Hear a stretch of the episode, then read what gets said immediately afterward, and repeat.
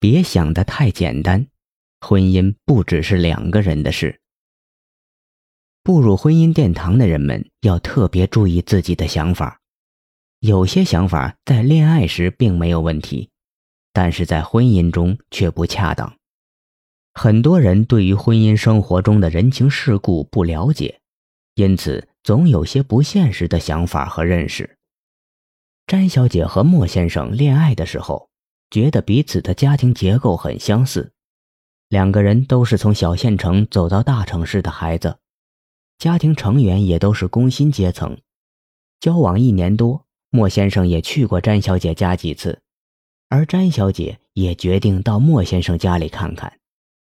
莫先生在小县城有套老式的住宅，三层屋加一个小院儿。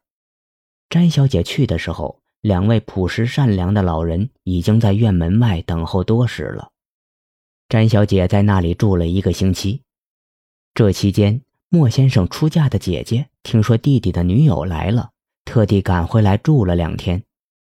詹小姐发现，在这个家里，莫先生的母亲似乎很没有地位，而他的父亲却颇有威严。他母亲对他的父亲说话总是很小声。每次要买菜，都要伸手向他的父亲要钱。偶尔，他的母亲做错了什么，他父亲也会大声呵斥。他母亲总是一声不吭，低头走开，像个被大人训斥的孩子。最让詹小姐看不过眼的是，家务几乎都是他母亲在做，一天到晚忙个不停。莫先生和他的姐姐，即便没有什么事情，也不会搭把手。而且这个家里有些习惯，詹小姐很难接受，比如吃饭时啃的骨头随便扔在地上，一条毛巾抹完桌子又擦嘴，这些不禁让詹小姐想起自己的家庭环境，父母的平等和睦，家庭之间的彼此帮助和支持，家里整洁的摆设。詹小姐看出，她与莫先生其实有很多不同。各自的成长环境、生活习惯，造成彼此之间有太多的差距。父母告诉詹小姐：“恋爱是恋爱，结婚是结婚，你可要考虑清楚啊，不要想当然。结婚可不是两个人的事情啊。”但是詹小姐相信自己嫁的不是他的家人，而是他。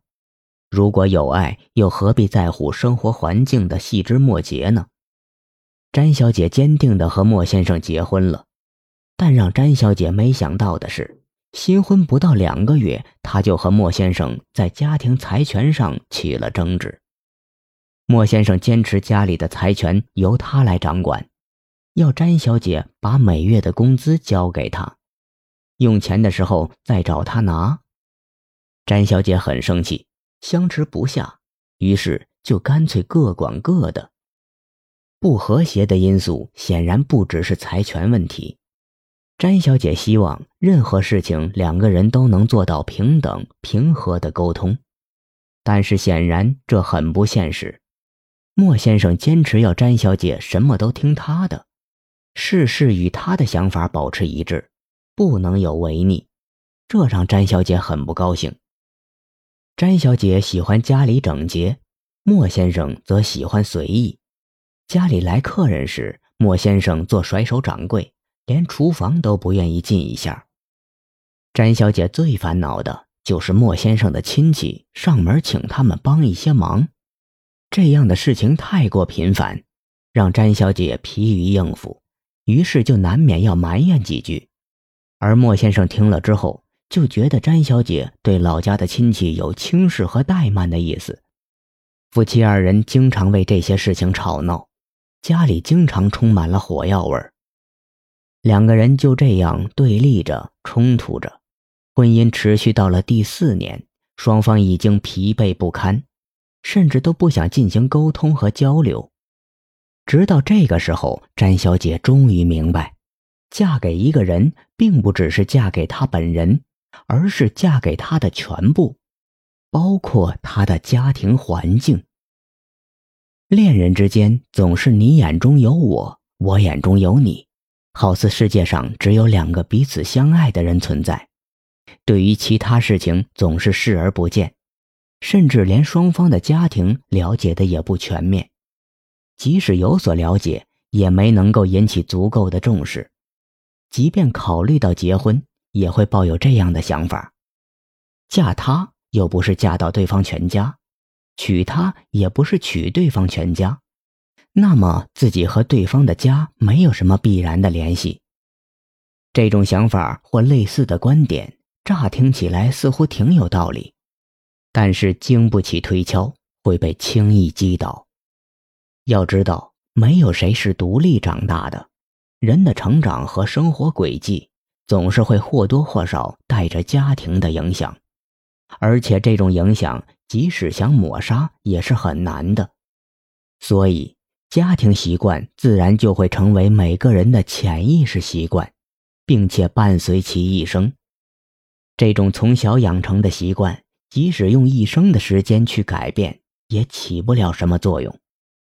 而且，与某个人结为夫妻，也就意味着你突然之间拥有了对方的家庭关系。